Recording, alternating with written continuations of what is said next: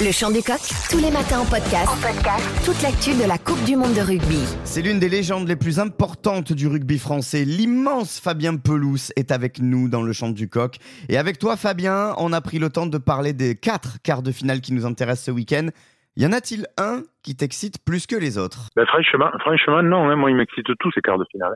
Pour des raisons différentes. Hein, euh, en termes de maîtrise de son jeu, je crois que l'Irlande euh, a pas d'égal, mais on voit que les Néo-Zélandais se sont un petit peu refait la cerise quand même sur euh, les derniers matchs de la poule, et en plus ils auront cette semaine de récupération euh, mm. en plus par rapport aux Irlandais.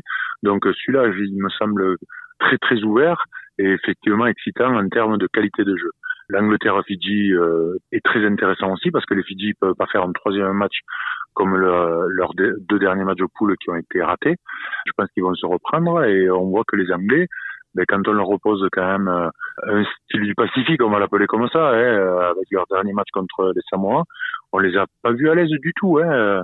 Donc euh, celui-là aussi, moi, il me paraît excitant. Et puis c'est les futurs adversaires de l'équipe de France en demi et le pays de Galles Argentine.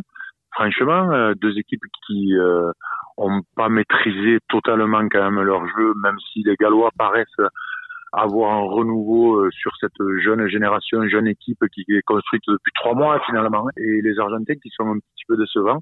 Je les ai pas trouvés très rassurants sur l'ensemble des matchs de poule hein, en étant euh, assez euh, indisciplinés, pas très précis.